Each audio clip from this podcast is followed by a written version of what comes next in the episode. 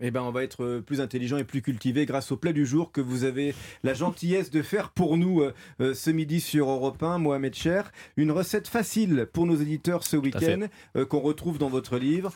Déjà, c'est facile puisqu'il n'y a pas trop de cuisson. On va faire un carpaccio. hein. Exactement. Voilà. J'ai envie de provoquer le destin.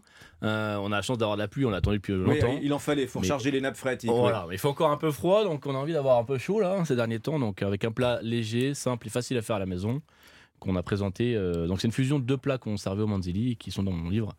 Donc j'ai le plaisir de vous partager aujourd'hui. Alors, carpaccio de Pajot à l'élixir de pomme, Mizuna à la poutargue. Alors, rien que déjà le titre est, est voyageur, on va le décrire. Il arrive en ce moment au sud de Coluche dans une belle assiette en grès. Et Miss J'ai préparé les couverts. Ophélie Neyman aiguise ses, ses couteaux. Euh, voilà, il y a de la, gé- de la générosité et de la couleur. Déjà, décrivez, tiens, euh, monsieur le critique Emmanuel Bah, Rubin, une ce plat. palette. Alors, carpaccio, vous l'imaginez, vous savez, très à plat, comme souvent. C'est un peu triste. Là, ce que j'aime bien, c'est déjà qu'il y a du volume. Ouais. Parce qu'on a le carpaccio qui vient caresser comme ça la jolie assiette. hein, ça doit être euh, de la céramique. Et puis, par-dessus, il y a une petite salade qui froufroute. Et puis, euh, ce jaune, ce orangé, cet ocre de la poutargue, c'est à la fois une palette, mais une palette en volume, gourmande, en 3D. Ça change du carpaccio euh, à l'horizontale. C'est ça. Il y a du volume, comme vous dites. Pourquoi le choix du pajot euh, un, un poisson pareil? On parlait des poissons méconnus tout à l'heure parce qu'on cuisine toujours le cabillaud et le saumon, faut en sortir. Euh, pourquoi le choix du pajot? Alors, euh, deux choses, parce que c'est un poisson qu'on a euh, pas mal en Méditerranée. C'est un poisson qui est méconnu et qui est super. Malheureusement, aujourd'hui, moi je me bats, je pense que je suis pas le seul. Dans les restaurants, aujourd'hui, les gens veulent manger que du saumon, du cabillaud, du bar. C'est ça. Alors que la, la mer regorge aussi de, de- de belles choses. Et il est, il est abordable en plus, le pajot, par rapport à la dorade? Il est abordable parce que du coup, il y en a et personne n'en veut.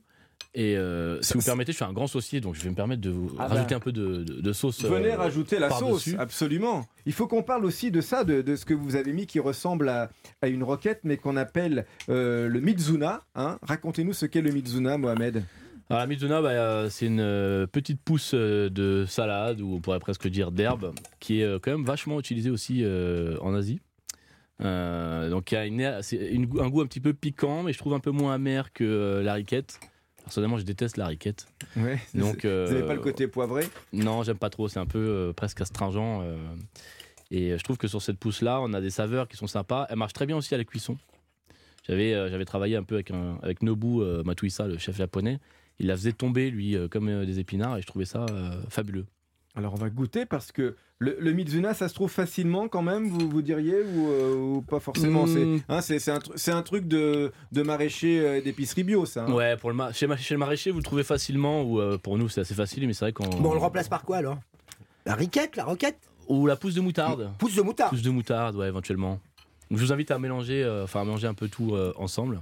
Mohamed, un mot sur la sauce qui enrobe bien le pajot avec ce Mizuna. Alors là, on est sur deux textures différentes. Donc, on a une petite partie assez simple, donc avec du yaourt grec euh, très citronné et assaisonné, qui est mélangé en fait avec une vinaigrette donc à base de, on appelle ça de l'élixir de pomme. En fait, c'est un, un concentré de pommes vieilli en fût. Oui, c'est un cousin du balsamique un peu. Entre autres, Hein on va dire, voilà, c'est un peu ça.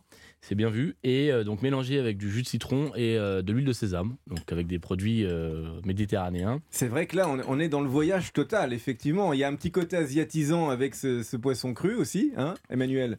De l'Asie, la Méditerranée, Mhm. plein la bouche, j'arrive plus à parler. Qu'est-ce qu'on. Alors allez-y, finissez votre bouchée, Ophélie. Euh, Non, c'est bon, j'ai terminé, Bah, j'ai terminé, l'assiette, elle est en train d'attacher la céramique.